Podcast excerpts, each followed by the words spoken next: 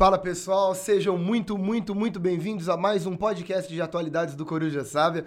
Poxa, é um prazer estar aqui nesse lugar bonito. A gente, ó, bonito, né? A gente bonito tem copo agora. A gente tem copo agora. Ah, a gente avançou E- muito na vida. E tá muito gostoso aqui. Agradeço muito pela presença de todos, pela audiência. Pra gente é, é super importante quando vocês assistem, comentam e, e fazem comentários. Lembrando que estamos sempre no canal do YouTube do Coruja Sábia e também no canal do Spotify. Tô aqui com meu amigo Pedro Zonta e é sempre uma gigantesca honra tê-lo aqui. Tudo bem, Pedrinho? Oi, Gui, tudo bem? Sempre um prazer inenarrável estar aqui mais uma vez, mais um dia reunidos para conversarmos esses assuntos leves que a gente tem conversado toda vez que a gente se encontra, né? É, toda vez que a gente conversa sobre o assunto do próximo episódio, a gente fala, nossa, é bem tranquilo falar sobre atualidades mesmo, né? Não nos envolvemos em polêmicas, em problemas, em assuntos delicados. Nunca tem, né? Nunca que, tem. que ideia boa, né? Que ideia. Pra dormir bem, tranquilo. Por que É não arranjar aí. mais um problema? Nossa senhora. Pedrinho, o negócio é o seguinte: qual é o assunto do podcast de hoje? Solta pra nós. Notícia de hoje. Por que Turquia diz que vetará a entrada de Suécia e Finlândia na OTAN? Suécia e Finlândia confirmarão que vão pedir para integrar a, OTAN, Organização do Tratado do Atlântico Norte, após a Rússia invadir a Ucrânia. Para isso se concretizar, todos os 30 membros da organização devem aprovar a entrada. É isso aí. Gente, então vamos lá. É, programa especial sobre a Turquia. A gente vai comentar essa situação atual da Turquia e a gente também tem um histórico muito grande para fazer. E é muito importante, né? A gente não deixa de fazer histórico, é, é a nossa profissão antes de qualquer coisa, né? Nós somos historiadores. E a Turquia é um país muito importante. O Pedro, a gente estava conversando antes e foi muito legal o que você falou. E essa conversa foi interessante. A Turquia é o elo quase Ocidente-Oriente. A Turquia está naquele meio termo. E, e o Pedro também falou, achei muito legal quando você me contou isso, que não é nenhum nem outro direito, né? E aí é um país islâmico que está no OTAN e é meio ocidental, é meio oriental. E é impossível ter um controle estratégico do globo hoje sem pensar na Turquia, certo? E aí qual que é o lance? Bom, a Turquia é quase um membro fundador da OTAN. A Turquia entra na OTAN depois da Guerra da Coreia, três anos depois que a OTAN foi fundada. Então a Turquia, a Turquia, dentre os 30 membros, é um dos membros mais importantes, mais poderosos e mais significativos da OTAN. Então a Turquia ela tem um papel e um peso gigantesco né, na organização do Tratado do Atlântico Norte, que basicamente é essa essa aliança militar do Ocidente fundada pelos Estados Unidos e pelas potências capitalistas após a Segunda Guerra Mundial no contexto inicial da Guerra Fria. Então a gente tem um bloco capitalista ocidental, certo, chefiado pelos Estados Unidos, em que a Turquia é um membro muito importante. Beleza? Lembrando de novo, a Turquia que está nesse meio termo aí ocidental-oriental, mas um membro importantíssimo da OTAN. Bom, recentemente, isso também é importante, é, Suécia e Finlândia determinaram e demonstraram interesse em entrar na OTAN. Com toda essa questão da Ucrânia, com toda essa questão quase que anti-russa que tem existido no mundo, Finlândia e Suécia, que são dois países encostados ali nessa região escandinava, bem próximo à Rússia, a Finlândia mais ainda, né? A, a história da Finlândia e a Rússia são muito próximas. Sim. Então aí ocorreu esse interesse que demonstra bem esse sentimento anti-imperialismo russo da Finlândia e da Suécia entrarem na OTAN. Bom, até aí tudo bem. Estados Unidos amou, Inglaterra amou, França amou, todo mundo amou, porque a Finlândia e a Suécia serão dois novos membros e que delícia. A Turquia não amou. Erdogan, presidente turco, já demonstrou que a- eles não vão apoiar a entrada da Suécia e da Finlândia. Mas nós temos um problema. Só entra, Pedro, você sabe disso, só entra na OTAN se os 30 países membros. Aceitarem. Aceitarem. Derem um positivinho. E aí, o que, que aconteceu? A partir do momento que eu tenho basicamente 29 países querendo e um não quer, cara, esse país tem muito poder na mão dele, né? O Ele pode pedir o que ele quiser. O jogo não está feito, O né? jogo não está feito. Então, tem uma briga. Bom, é, e aí talvez o ponto principal. Gui, por que, que a Turquia não quer deixar a Suécia e Finlândia entrarem é, na OTAN? Bom, porque a Finlândia e a Suécia têm um histórico de problemas de diplomáticos, né, de relações internacionais com a Turquia. o maior de todos os problemas, eu acho, Pedro, que vai acabar sendo o assunto que a gente vai ter que voltar muito hoje, que é a questão da, dos curdos, dessa nação Sim. do Kurdistão, Sim. que diz respeito à maior nação do mundo sem um Estado. Estado. São 30 milhões de pessoas que se identificam como curdos, que hoje fazem parte da Turquia, tem na Síria, Irã, Iraque, Sim. que eles sonham em formar o Kurdistão, então é um movimento separatista, é um movimento nacionalista. E a história turca é uma história, gente, de perseguição, de, de minar os direitos, de xenofobia e intolerância contra essa minoria curda. Uhum. Então, a Turquia tem muito problema com os curdos. E a Suécia, a Finlândia são reconhecidamente um dos países que mais abrigaram essa população, que mais, né, não sei se defende no sentido oficial essa população, mas que tem políticas de entender esse movimento, né? Não sei como você coloca tem, isso. Eu acho que tem muito uma questão, que é a questão de valorização dos direitos humanos, né? Que é muito Total. forte na Europa, muito forte nos países do norte da Europa, inclusive. E justamente por conta disso, essas condenações em relação né, à, à, à não liberdade desses povos, né? Perfeito, é.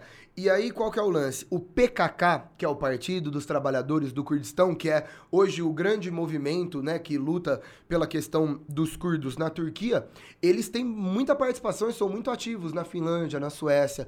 Pedro, a Suécia que é hoje uma das grandes potências de tecnologia militar, né? Isso é muito interessante, né? uhum. né? A indústria bélica sueca é impressionante. Uhum. O Brasil tem coisa de lá, todo sim, mundo tem coisa de sim, lá. Sim, sim. A Suécia já proibiu e já cortou é, exportações de armas para a Turquia.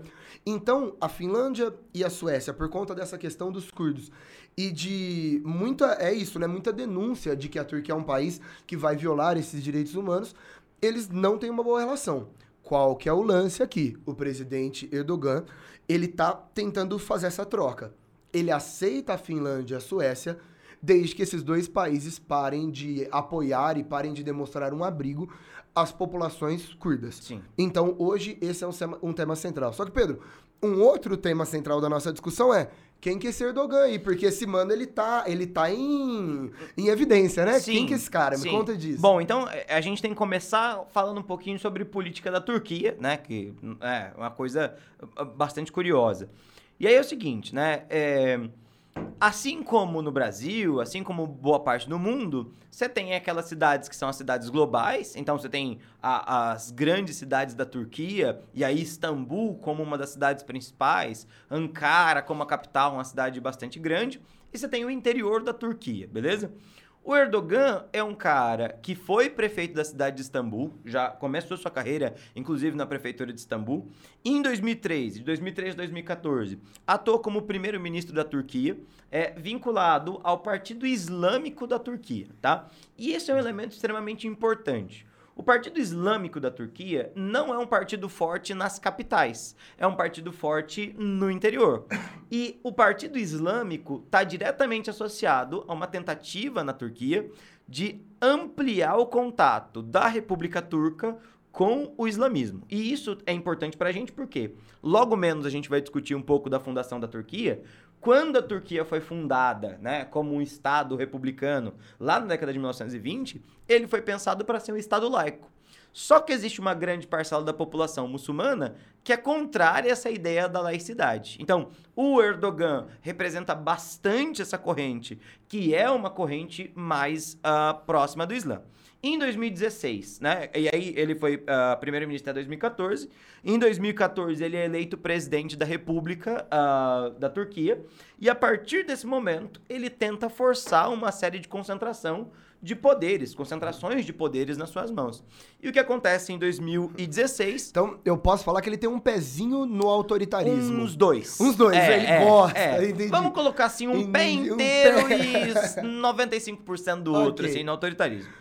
Ah. Ele começa uma série de reformas e essa série de reformas não vai ser aceita pelo, pelo ordenamento público da uhum. Turquia. Então, o exército sempre foi um elemento muito contrário a essa questão religiosa. E a base laica da Turquia sempre esteve, esteve vinculado com os militares. Meio que a salvaguarda dessa república laica.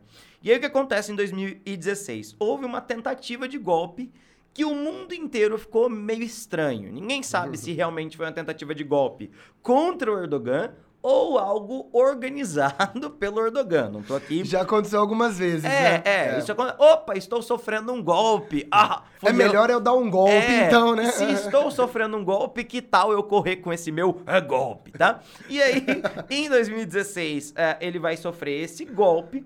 E aí, o que, vai ser muito curioso?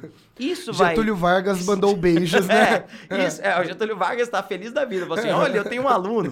É, isso vai gerar dentro da Turquia uma série de revoltas, uma série de viravoltas, na verdade. Porque se ele tentou ter um golpe, né? Se tentaram dar um golpe nele e ele está controlando o Estado, ele estava aumentando os- poderes, ele declara lei marcial, fala: ó, agora a Turquia está em guerra e eu preciso me livrar desses que estão tentando acabar com a República Turca. Nesse caso, olha que bizarro isso ele vai demitir 107 mil funcionários públicos do governo turco. É sério? Eu- eu, não sabia é, não, dessa. Eu, eu Ah. peguei esses dados justamente porque é, um- é absurdo. Ele demite 5 mil acadêmicos, 33 mil professores, velho. E isso justamente vai virar... Esses Vai professores. sempre, professor é o terrível, né? Uhum. Isso vai gerar, criar um limpa no Estado turco, que depois de 2016 se transformou num Estado única e exclusivamente erdogânico, por assim dizer. Aham. Istambul continua sendo a cidade em que ele tem menos presença e é a cidade em que ele nunca ganha. Mas, apesar disso, ele tem uma hegemonia sobre a política turca, hegemonia essa, que está vinculada com a mídia. Ele controla e é dono de cerca de 90% de toda a, mini- a- a mídia túrquica. E desse momento pra cá, de 2016 pra cá, tem forçado várias leis que têm um apelo muçulmano muito grande. Como, por exemplo, é, retomar o véu em repartições públicas. Então, as mulheres não podiam usar véu. A partir de 2013, elas são obrigadas a usar véu em, em repartições públicas por conta da lei islâmica. E a partir de 2020, isso foi muito grave, inclusive, a gente discutiu isso lá atrás, ele fez com que o Museu de Santa Sofia, que era o museu da Basílica de Santa Sofia, se transformasse novamente em uma mesquita muçulmana, o que não era desde a fundação da República Turca. É, isso. Cara, perigoso, né? Sim. Perigoso. Sim. É, e é interessante, fazendo um, um complemento à sua fala, que no ano que vem a República da Turquia fecha os seus 100 anos, né? O centenário. Sim. E aí ele tem o projeto do Erdogan 2023, que ele estabeleceu um monte de meta que ele quer cumprir até lá. E uma dessas metas que a gente fala no final do programa, que talvez seja mais distante, é que a Turquia tem que estar na União Europeia. Só que todas essas medidas que o Pedro acabou de falar exatamente o afastam da União Europeia, né? é. São medidas delicadas, É. que a União Europeia nunca esteve tão longe disso. Então, vai gerar um problema, né? A União Europeia já tem os húngaros e a Polônia pra ter problema. Vai querer colocar a Turquia? É isso, né? É isso. Os E- húngaros são os tchecos, né? E, e isso gera uma, um problema muito grande, né? Porque ele toma essas medidas é, islamiz, islamizadoras, digamos Sim. assim, É, de islamizadas, cunho não laico, de né? cunho não de cunho laico. religioso. E ao mesmo tempo ele quer entrar na União Europeia, que é exatamente o, o prego contrário disso, sim, né? No sim, mínimo. sim, sim. Bom, é, Pedro, eu acho que a gente só consegue entender esse governo, só acontece, consegue entender essa OTAN, o que está acontecendo, qual que é a história da Turquia, se a gente for lá para trás e falar desse Império Turco-Otomano, da origem desses turcos, do Kemal Atatürk que você citou, da independência da República da Turquia, acho que a gente tem um caminho para andar nesse histórico aí. então, Então, vamos fechar o primeiro bloco? vamos fechar, toca, solta uma vinhetinha para nós.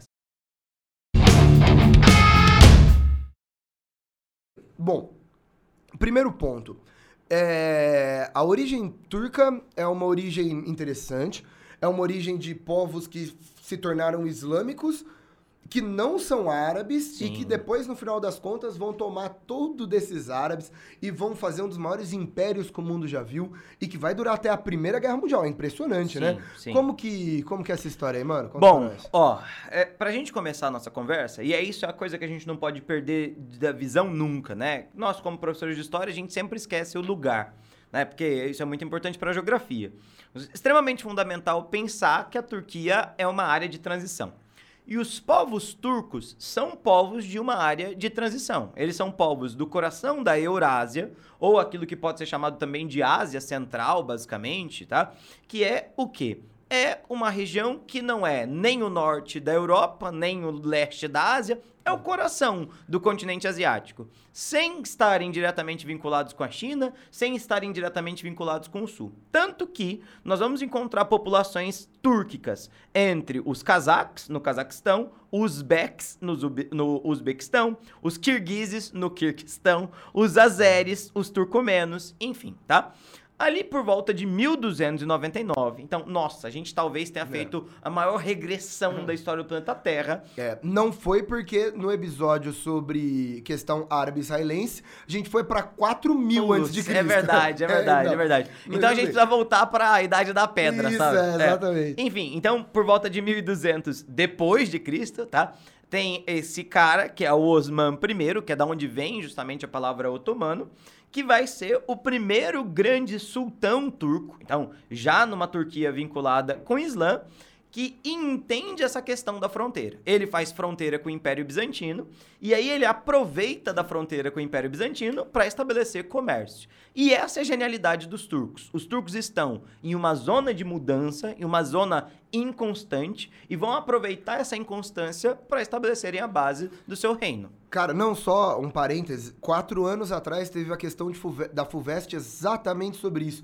Um mapa das redes comerciais no século XVI e quem tá no meio de todas as redes comerciais do século XVI? Mano, tá lá, pelo menos pensando em Eurásia, sim, né? Sim, no sim. velho mundo. Sim. Cara, Império Turco Otomano. Império Turco Otomano. Então, qualquer rota comercial que você vai sair de qualquer lugar para qualquer lugar, você passa pelo Império Turco Otomano. E, e, aí a Turquia cresce duplamente, tanto nessa questão das circulações, então eu controlo aquilo que circula, quanto cresce porque tem comerciantes que fazem essa circulação. Então a ponte entre o Mar Negro passa necessariamente por esses povos turcos.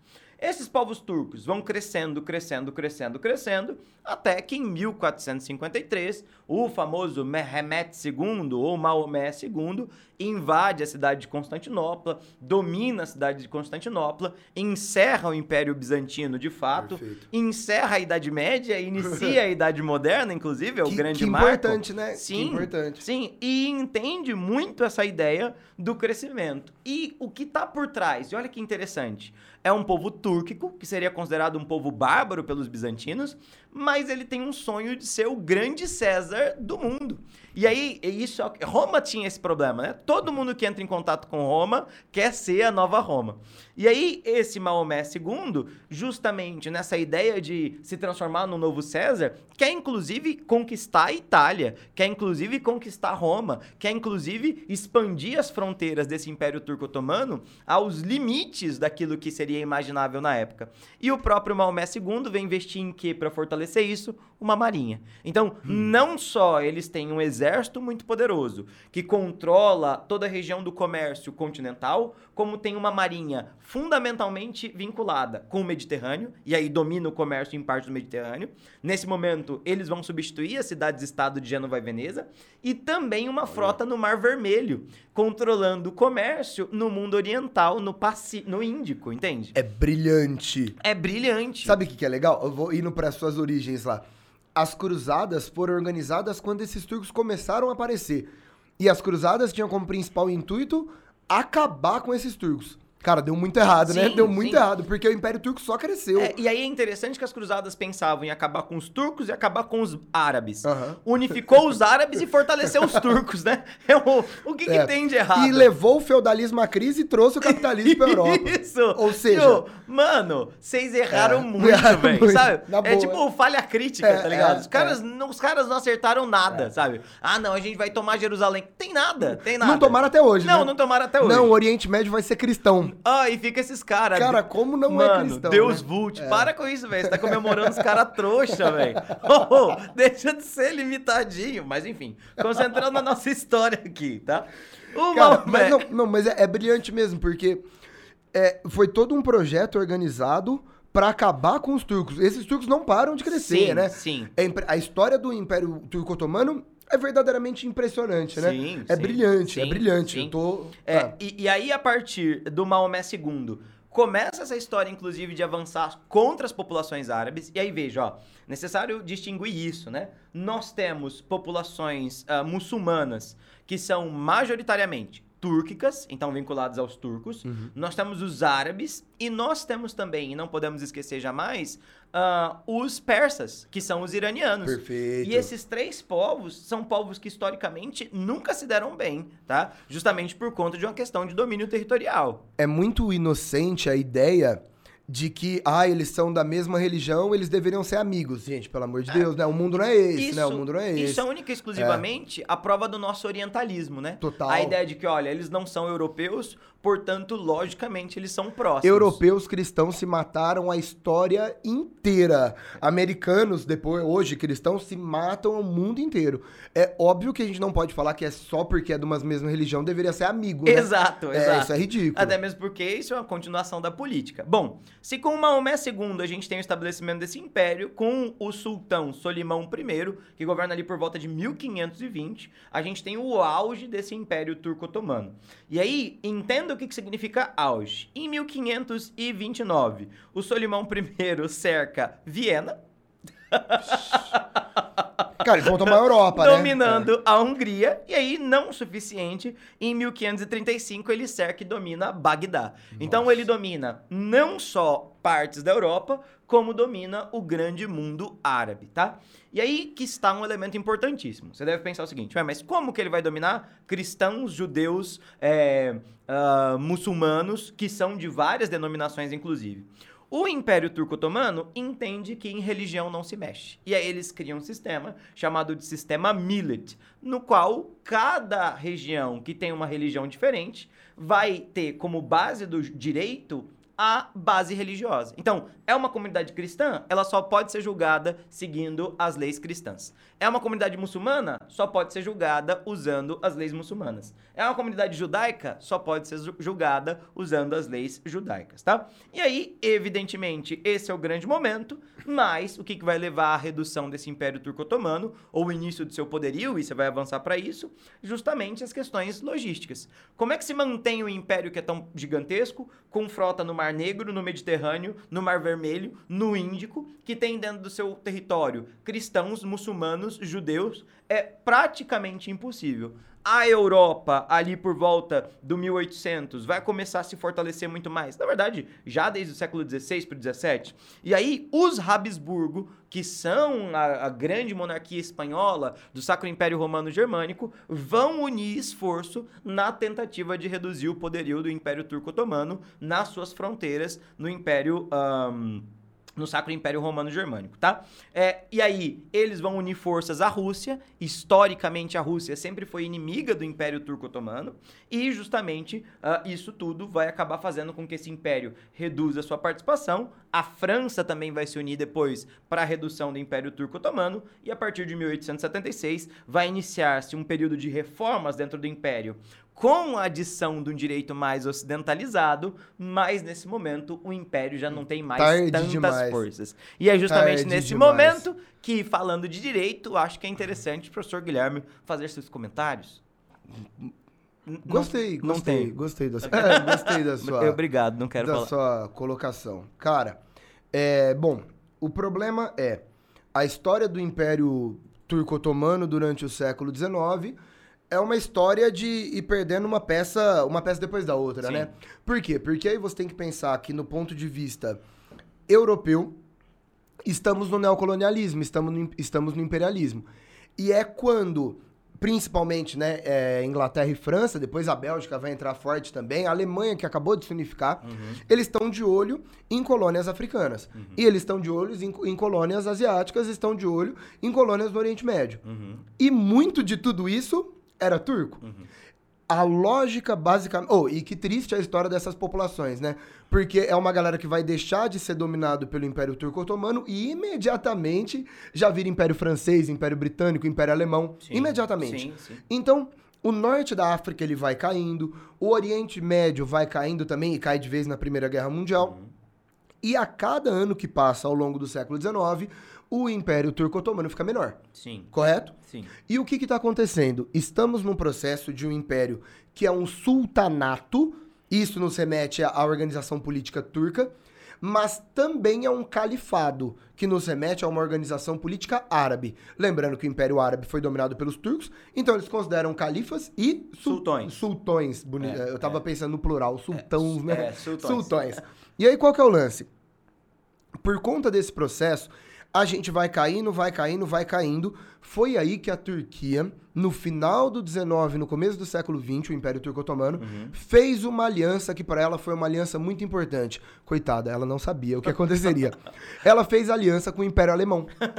Na passagem do século 19 para o século 20, o grande aliado político da Turquia é o Império Alemão, o segundo Reich, né? Essa altura comandado por Guilherme II, já é Guilherme II Hohenzollern. Hum, Gostei, Ho- gostei. Hohenzollern. Ho- Que pa- Ho- perfeito. Hohen- Ho- Ah, Hohenzollern. Ho- Hohenzollern. Hohenzollern. Hohenzollern. E aí, o que, que vai acontecer? Essa aliança Turquia, Império Turco e Império Alemão, ela é colocada à prova quando explode a Primeira Guerra Mundial na Europa. E aí, quando explode a Primeira Guerra Mundial na Europa, sem pensar duas vezes, a Turquia tá do lado da Alemanha. Lembrando que ela tinha inimizades com a É, Rússia, lembrando exato, que ela tinha inimizades do- com a França. bem né? colocado, bem então, colocado também. naturalmente, tá próxima. Ela tava do é. lado da Alemanha. O que que aconteceu? Inglaterra e França. E aí entra um ponto importante, que um dia a gente pode até fazer um episódio disso, que eu acho que é interessante. A Grécia. Sim. A Grécia, ela é uma aliada histórica da Inglaterra nesse Uhum. contexto. A Inglaterra quase que cria a Grécia como país. E a Grécia tá louca de vontade de pegar esses territórios lá na Península Balcânica, na Ásia Menor, Uhum. pegar uns territórios do, do Império Turco Otomano. A Turquia é muito invadida Uhum. e é muito atacada. E lembrando, de novo, o Império Turco Otomano, a essa altura do campeonato, já não tinha aquela força do século XVI, XVII, né? E, e acho que é até interessante a gente observar isso, que é a ideia de que esse império é um império que passou muito bem pela era das navegações, Ah. então soube fazer comércio como nenhum, mas não passou pela industrialização É. da segunda revolução industrial. Perfeito. Se não passa pela segunda revolução industrial, é um derrotado, É um- né? Tipo, quando- na guerra, óbvio, né? Não na vida. Não, é um não. derrotado na vida. Não, mas na guerra, né? Total. É isso. E aí, cara, o que, que vai acontecer? Na Primeira Guerra Mundial, a Turquia tem um herói de guerra, um grande general Kemal Atatürk, que vai ser o cara que vai fundar, né, essa, essa República da Turquia, que vai ser o grande herói da independência. Mas a Turquia perde essa guerra. A Turquia é muito atacada. Istambul é tomada, Ankara é, é tomada. A Turquia é muito atacada na Primeira Guerra, é muito destruída. Bom, acaba a Primeira Guerra Mundial. Existe um tratado que desmembra o Império Turco-Otomano, Tratado de Sèvres de 1920. Inclusive é aí que a Turquia perde todo o Oriente Médio. Então, a Turquia passa a ser a Turquia mesmo, né? A Turquia perdeu a- o império dela. De novo, toda hora que o Império Turco-Otomano perde um território, algum pedaço vai parar na mão do Império. Então, o Oriente Médio ele vai ser francês, ele vai ser inglês e a Rússia também vai pegar território sim, lá. sim. Beleza? É, entre inglês e francês, a divisão é o Tratado de Sykes-Picot, né? Muito bonito. A divisão interna. Perfeito. né? E aí, o que, que vai acontecer? A Turquia agora não é mais império, já não tinha o norte da África, perdeu o Oriente Médio. Uhum. Estamos no fim da Primeira Guerra Mundial, a Turquia está arrasada, Uhum. e é nesse contexto que nasce o movimento nacionalista turco, com o intuito de fundar uma nova república. Porque era muito perigoso, o Pedro citou isso, foi muito legal, que é um, é um país multiétnico. Uhum. Então tem muita gente diferente lá. Qual que era o esperado, o natural? Dividir a Turquia em várias republicazinhas. O movimento eh, nacionalista turco, ele luta pela unificação para que toda aquela região se torne um país só. E, e por isso uma, ser uma república, inclusive. E uma só. É, exato, exato. Em 1923, liderado por aquele ex-herói de guerra, Herói né? de guerra, que é. foi um ex-combatente brilhante na Primeira Guerra Mundial, Kemal Atatürk, nasce a República da Turquia. E agora vem, a, pra mim, a, a colocação mais importante para entender o que tá acontecendo hoje, Pedro. Que foi muito legal que você, quando você falou do Erdogan, você citou. E eu acho que, para mim, é o que faz mais sentido para pensar de- em Turquia hoje. O Kemalismo, como é chamado essa primeira linha de pensamento da República da Turquia, do Kemal Atatürk, é um pensamento ocidental. Uhum. É um pensamento laico, não islâmico, de desenvolvimento industrial, de ocidentalização, de cultura ocidental. Ele é um cara que ele vai, pelo contrário, proibir roupas específicas turcas e islâmicas, né? O, o fez, né, que é o Isso. chapeuzinho, ele proíbe. É. a ideia dele criar um, um país ocidentalizado, industrializado, em moldes de Inglaterra, de França, pensando nos Estados Unidos. Uhum. A ideia é que a República Turca seja uma república laica, sem essa influência tradicionalista islâmica. Pedro, é parecido como o Erdogan pensa hoje? Não, aí que tá. É muito curioso. Não. Aí que tá. Não, não.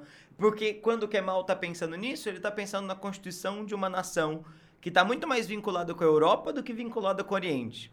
E o nacionalismo do Erdogan tem muito mais elementos de Oriente do que elementos de Europa. Perfeito. Apesar dele pretender fazer parte da Europa. Olha que, que loucura que é isso. Demais. E aí, qual que é o lance? A história da Turquia no século XX e, pelo jeito, no século XXI também, essa briga entre um Estado ocidental, laico, nos moldes né, industrializados do Ocidente. E, do outro lado, um Estado islâmico conservador nos moldes do Oriente. Uhum. Tanto é, isso é muito legal, as ditaduras militares da Turquia, e você falou isso do exército, o exército ele é seculari- secularista. Secularista. Ele, ele prega esse kemalismo. Uhum. O exército, ele não vai fazer uma, uma ditadura militar islâmica. É. Ele faz uma ditadura militar laica, nos moldes ocidentais. Mais parecido com o caso brasileiro, Eu ia né? falar isso. É. O kemalismo para o exército turco está como positivismo para o exército brasileiro. brasileiro. É. De aplicar ditaduras que vão industrializar e aliada ao Ocidente. É, isso. exato, exato, exato, exato. Então, perceba, o Erdogan, hoje presidente da Turquia, não é esse cara, né? Ele não é esse cara, É. ele é uma exceção. É. E aí é engraçado que pode ser de um lado ou pode ser de outro, mas o, o autoritarismo tá lá. Tá né? lá, tá, lá, tá lá, não importa. né? É, e aí, qual que é o lance? É, na Segunda Guerra Mundial, a Turquia esteve ao lado, agora sim, né? Ah, Agora a gente está ao lado das potências ocidentais, a Turquia entra contra a Alemanha, beleza? E aí acaba a Segunda Guerra Mundial, a Turquia sai como vitoriosa, né? Ao lado dos aliados. Um aliado, aham. E aí, qual que é o lance? Pouco tempo depois é fundada a OTAN contra a Rússia, contra a União Soviética. Pedro, o que você colocou? Historicamente, o Império Turco-Otomano é sempre Inimigo, Inimigo da Rússia. Ah, e isso tem a ver com a posição sobre o Mar Negro, tá? É, isso porque no norte do Mar Negro você tem Rússia, né? Na verdade, União Soviética, ao sul Turquia, né? E aí, sem pensar duas vezes após a Guerra da Coreia, a Turquia entra para a OTAN. Lembrando, hoje um dos 30 membros da OTAN e um país fundamental, extremamente estratégico, ok? Então temos uma Turquia ao lado dos Estados Unidos contra a Rússia, certo? Bom, a história, continuando a história, a Turquia, então, membro da OTAN, mas nunca foi membro da União Europeia, já a gente já fala sobre isso. Cuidado, tá? Uma coisa, é, Império. ah, Me perdi aqui, uma coisa. A Turquia estar sendo parte da OTAN Uhum. e outra coisa, a Turquia ser parte da União Europeia. Sim, ela almeja Agora tá bonito, ser né? parte da União É Europeia isso aí, é e isso é aí. parte da OTAN. Exato. E aí, qual que é o lance? Neste processo, a Turquia vai passar por várias ditaduras, vários problemas, várias situações ruins, é, sempre nessa briga entre secularismo de um lado e o islamismo do outro, né? E vai ser um governo islâmico ou vai ser um governo laico? Vai ser nos moldes do kemalismo, que é uma- um molde laico, um molde moderno de industrialização ocidental, ou no molde turco-otomano de um sultanato, de um califado? Essa é a briga da Turquia. Chegamos ao mundo de hoje, no começo do século XXI. O Erdogan já toma o poder, o Erdogan já está no poder, primeiro como primeiro-ministro, depois como presidente, e é aí que a gente chega nesse processo. Eu Hum. acho, Gui, que vale a pena fazer um destaque que na formação dessa República Turca existe, além dessa ideia de uma modernização em moldes europeus, uma coisa de uma reafirmação da identidade turca, que é a inimizade dos turcos com os curdos, que a gente começou Perfeito. a aula falando, a aula, a, o podcast falando, e com os armenos, né? Exato. Por quê? O que está acontecendo, gente? Nessa busca por uma formação de identidade turca, vai, vai completando comigo, veja se você concorda. Hum, Os turcos, eles têm problemas com minorias, uhum. minorias no sentido de direito, não de, Sim, de população, sim. Que vão contra a lógica culturalista, nacionalista, Homogeneizante turca. turca. Homogeneizante É. turco. Dois casos que vale a pena. Primeiro, os curdos, que a gente já citou e que é muito legal, é muito interessante essa ideia, de que o Kurdistão são 30 milhões de pessoas, é gigante, e os turcos não toleram. E aí vem outro caso. Gente, Olha aqui, e obrigado por ter me lembrado É, disso, Pedro, não, eu gostei. relaxa, relaxa. Você é um bom amigo, né? Cara, a gente tá aqui pra se apoiar. E aí, qual que é o lance? Presta atenção. O que, que vai acontecer? Lembra que eu citei que a Grécia tava louca de vontade de tomar regiões turcas na Primeira Guerra Mundial? Que as forças ocidentais, que são de qual religião? Cristãs? Distância. Tão doida pra tomar a Turquia na Primeira Guerra Mundial? Os turcos ficaram morrendo de medo que populações cristãs do interior do seu próprio império apoiassem essas invasões ocidentais, que também são cristãos.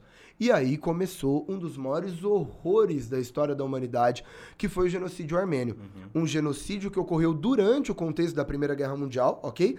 Em que o exército turco otomano começou a assassinar de forma sistemática populações armênias, que são cristãs. Ficam no, no extremo leste, né? Nordeste da, de onde hoje é a Turquia.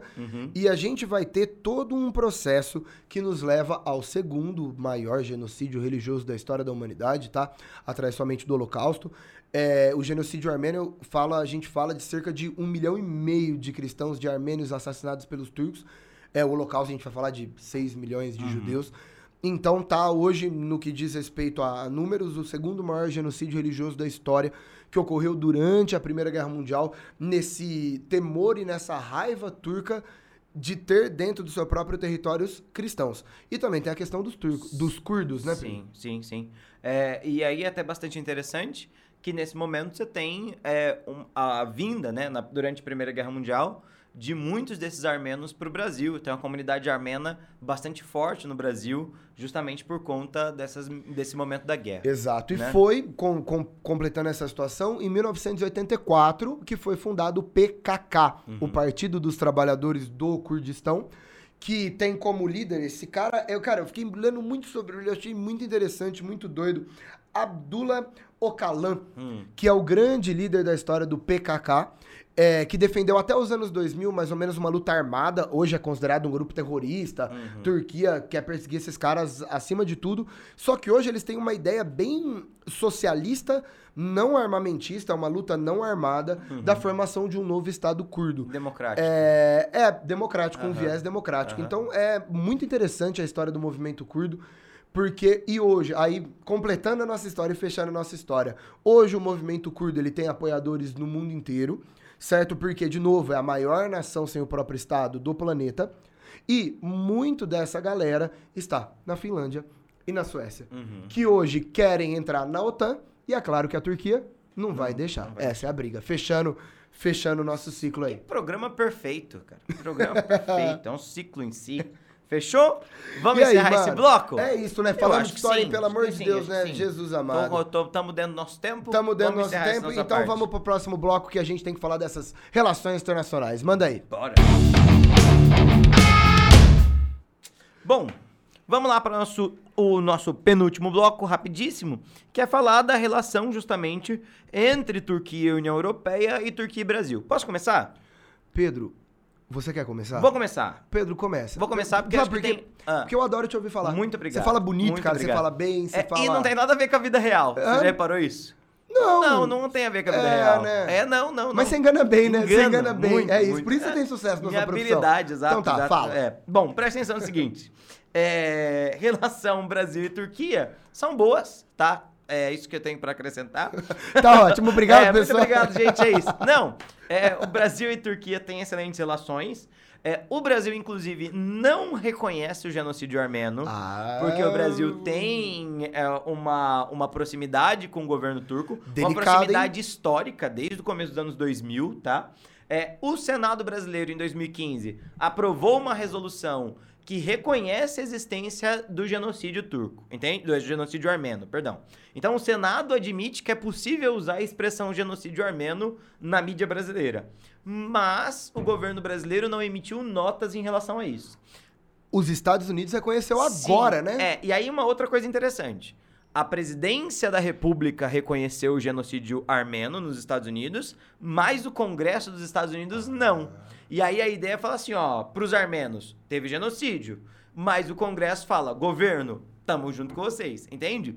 Isso é uma, uma forma de reconhecer sem reconhecer plenamente. E é basicamente o contrário do Brasil, né? Exatamente. Aqui a gente tem um reconhecimento do do legislativo. legislativo, mas não tem do executivo. Bom, Perfeito. É, e aí, em 2010, em específico, a gente teve o auge dessa aproximação entre Brasil e Turquia, vinculado com o fato de Brasil e Turquia serem os dois principais negociantes do acordo pró-liberação do uso de urânio pelo Irã. Então, a princípio, quem lidera os acordos nucleares é Brasil e Turquia, e depois os Estados Unidos passa a perna em Brasil e Turquia e assume a frente das negociações, que hoje estão mega travadas e tudo mais, tá? É, esse foi o auge das relações, inclusive a gente então teve uma aproximação diplomática nos anos 2010 bastante intensa, e atualmente existe um certo, uma certa aproximação política pelo fato ah, do Brasil e da Turquia ah, terem uma certa aproximação comercial e tudo mais, beleza? Entendi. Tá? Em relação à União Europeia, Ó, em relação à União Europeia, é talvez uma das colocações mais delicadas de todas, mais problemáticas. E a gente tem uma situação, um problema, que é o seguinte, que é o seguinte ponto, presta atenção. É, o sonho da Turquia é entrar na União Europeia. E o Erdogan carrega essa, essa vontade, esse desejo mais do que tudo na vida dele. E faz parte do projeto dele é, de Turquia de Erdogan 2023. Tá. Que aí vai, ele, ele pretende a reeleição, né? Que vai ter eleição Sim, em 2023. Só que tem um problema. As práticas do Erdogan são exatamente contrárias a tudo que a União Europeia prega. Só que, por outro lado, a gente também tem que levar em conta que a União Europeia hoje tem como um dos principais medos e um dos principais problemas essa entrada volumosa de islâmicos na Europa.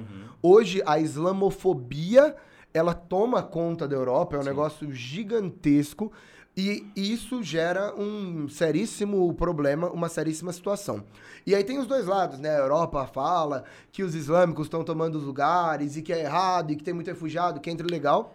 E a gente sabe que do outro lado, o preconceito, a xenofobia, essa visão negativa, o orientalismo mesmo que você Sim, citou, sim. é um problema. Então, de um lado, você pode colocar essa questão, beleza. É, o Erdogan ele acusa a União Europeia de islamofobia, que a União Europeia não quer um país majoritariamente islâmico dentro desse grupo. Uhum. Ele pode ter seu sentido, enquanto que a União Europeia determina que as políticas do Erdogan, cara, que você citou no começo do programa, né? De, de autoritarismo, de um governo islâmico, de medidas, cara, de um. Talvez uma tentativa de golpe que possa Sim, ter ocorrido, sim. de medidas autoritárias, de desrespeito e de violação aos direitos humanos, e uma pessoa e um governo assim, um país assim, não pode entrar na União Europeia. Então, quando o Erdogan era primeiro-ministro, no começo do século XXI, as possibilidades eram maiores. Mas depois de 2016, depois, como é que eu posso dizer? Que ele, Sim. ele tirou a, a- Carapuça. é, isso, ele foi que foi, ele deu a cara mesmo no governo dele. Desde então, as relações estão cada vez mais distantes. Tá. Em 2019, foi a última tentativa de negociação, que não virou nada, e vários países europeus já determinaram que não haverão novas negociações.